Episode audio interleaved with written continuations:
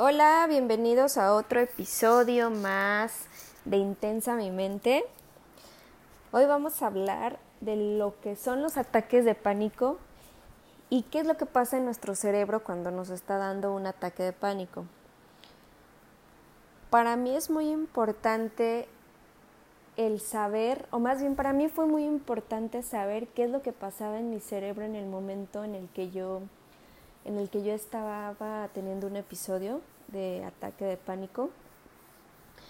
Porque a mí la, la película de Intensamente, la de Disney, me, me marcó mucho porque como, como muchos yo creo que ya la vieron, saben que habla de las emociones, ¿no? De lo que, de lo que pasa en tu, en tu cerebro con las emociones, claro, de una forma donde la puedas entender, de una forma en caricatura. Y se me hace lo mismo que con los ataques de pánico, que hay que entender qué es lo que está pasando en nuestro cerebro de una forma, pues a lo mejor no, yo, yo lo enfoco como caricatura por la de, la intensamente, pero de una forma este, de aprendizaje, de saber qué qué es lo que, qué es lo que está pasando adentro de nuestra cabecita. Y pues también saber qué es un ataque de pánico. En los otros, en los podcasts ya hablamos de la ansiedad, de qué es la ansiedad. Les di unas herramientas, unos tips. En otro ya hablamos la diferencia entre ataque de ansiedad y ataque de pánico. Y ahorita vamos a abordar lo que es, eh, lo que es un ataque de un ataque de pánico. Que como todos sabemos, el estrés, el, estrés acumulado causa, causa ansiedad y la ansiedad ataques de pánico y de ahí lleva de la mano este, la depresión. El estrés, eh, el estrés, cuando nos sentimos muy estresados, nos sentimos con mucho cansancio y agotamiento, este, la, la mente la sentimos así como muy débil, nos sentimos muy pesados. Y entonces eso empieza a ser un foco rojo de que tienes que empezar a atacar todo desde, desde que empiezas a sentir estrés. Porque luego sube a la ansiedad y la ansiedad a los ataques de pánico. Y entonces ahí es cuando ya vienen los trastornos este, más fuertes, ¿no? Entonces, bueno, ¿qué es? ¿Qué es el, el ataque, un ataque de ansiedad. Pues bueno, el cerebro, este, nuestro poderosísimo cerebro, este, que nos ayuda a salir adelante o nos, o nos ayuda a hundirnos más, este, se empieza a someter a una, a, una emoción, a una emoción muy, muy poderosa llamada miedo, ¿no? Haz de cuenta, vamos a poner de ejemplo que el cerebro está siendo secuestrado por el miedo. Entonces, el sistema nervioso este, llega al límite y termina expresándolo o termina manifestándolo de esta manera tan fea llamada llamada ataque de pánico. Aunque las amenazas no sean reales, nuestro, nuestro cerebro lo hace sentir tan real que pues manda esta alerta. ¿A dónde manda la alerta? ¿Qué es lo que pasa con el cerebro cuando lo estamos teniendo? Antes, bueno, mi doctor me explicó que antes pensaban que, que había, que hay, perdón, hay una glándula que se llama amígdala, amígdala, perdón, que ahí es donde se genera la emoción del miedo pero que ya con estudios más, más avanzados, más científicos, se dieron cuenta que hay una parte del cerebro que se llama ínsula y que ahí es donde se genera la emoción del, del miedo y que por eso reacciona, por eso reacciona ante las, ante las amenazas de, de lo que puede provocar este, en, en, tu vida diaria, ¿no? Ahí puedes tener algún evento que te puede, que te puede causar que te puede causar algún miedo.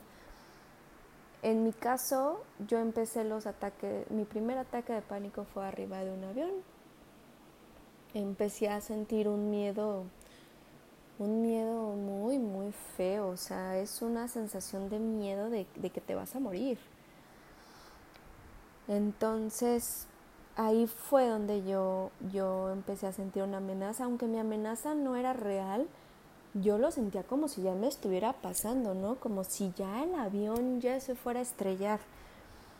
Entonces es cuando nosotros mandamos la, la, la señal errónea y hacemos que la ínsula empiece a trabajar de una manera de una manera muy poderosa y pues se activa.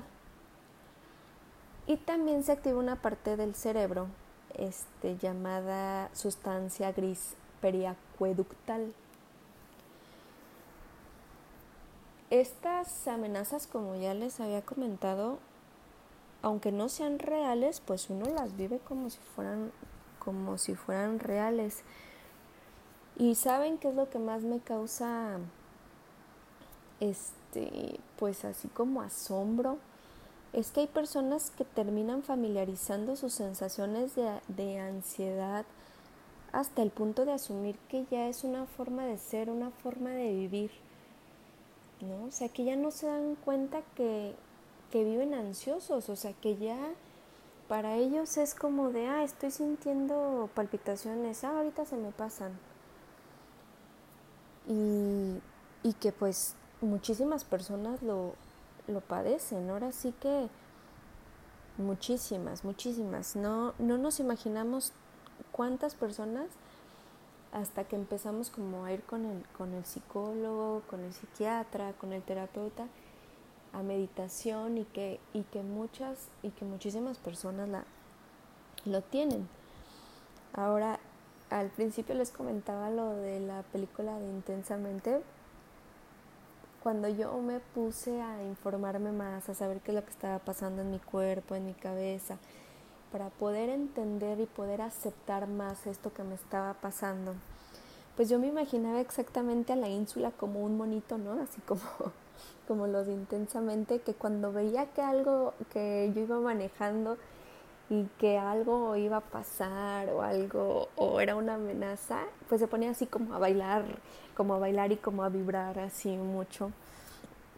Entonces yo ya relacionaba con, o sea, lo que está pasando en mi cabeza, yo ya lo relacionaba y decía, ay no, o sea, la ínsula ya está empezando a trabajar de más, tengo que respirar, tengo que empezar con mis respiraciones conscientes y empezar a relajarme. Y pues así, así fue por, por mucho tiempo. Conmigo fue, fue así que yo me imaginaba mi, mi monito, ¿no? En mi cabeza diciendo, este, eh, yo soy el miedo y, y pues te estoy mandando una señal. Y también algo que me llama mucho la atención es que hay personas que, que piensan que la ansiedad es como, o sea, que piensan que su ansiedad está mal al decir o al sentirla en los momentos de, ay, es que sabes que me siento ansiosa porque ya quiero ir a bailar, ay, no es que sabes que me siento ansiosa porque ya quiero hacer esto, o porque ya quiero conocer a mi sobrino o a, o a mi. Y pues no, o sea, nosotros no estamos hablando de ese tipo de ansiedad, nosotros estamos hablando de la ansiedad este, de psiquiatría, ¿no? El término de ansiedad en términos de psiquiatría, donde, donde lo necesitas tratar, donde necesitas ayuda y, y simplemente para tener una mejor vida.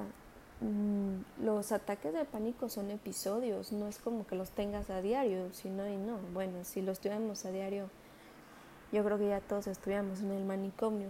Son episodios que te dan donde tu cuerpo empieza a hablar, ¿no? Y a decirte, oye, es que esto está mal. El problema no es el ataque de pánico, no te vas a morir del ataque de pánico. Aunque sientas que te vas a morir, no te vas a morir. El problema es lo que viene después del ataque de pánico, que son estos pensamientos, eh, pues raros. Yo sentí cuando me dio mi ataque de pánico, yo sentí que me bajaron el switch de la cabeza y que me desconecté, ¿no? Que estaba viva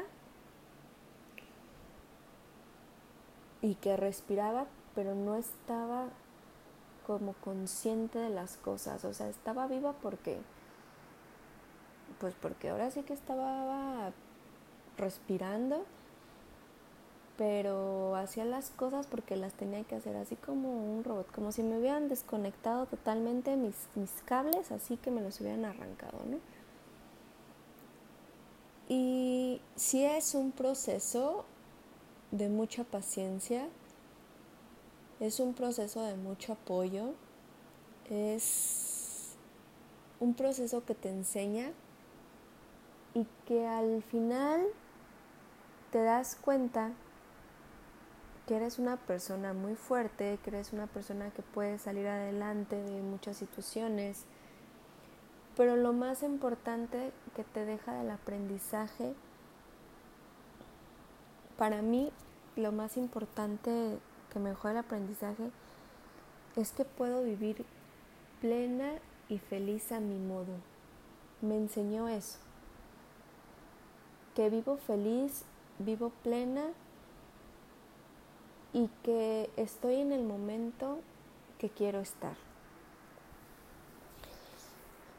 Espero que este capítulo, este episodio les sirva para poder entender un poquito más lo que es los ataques de pánico.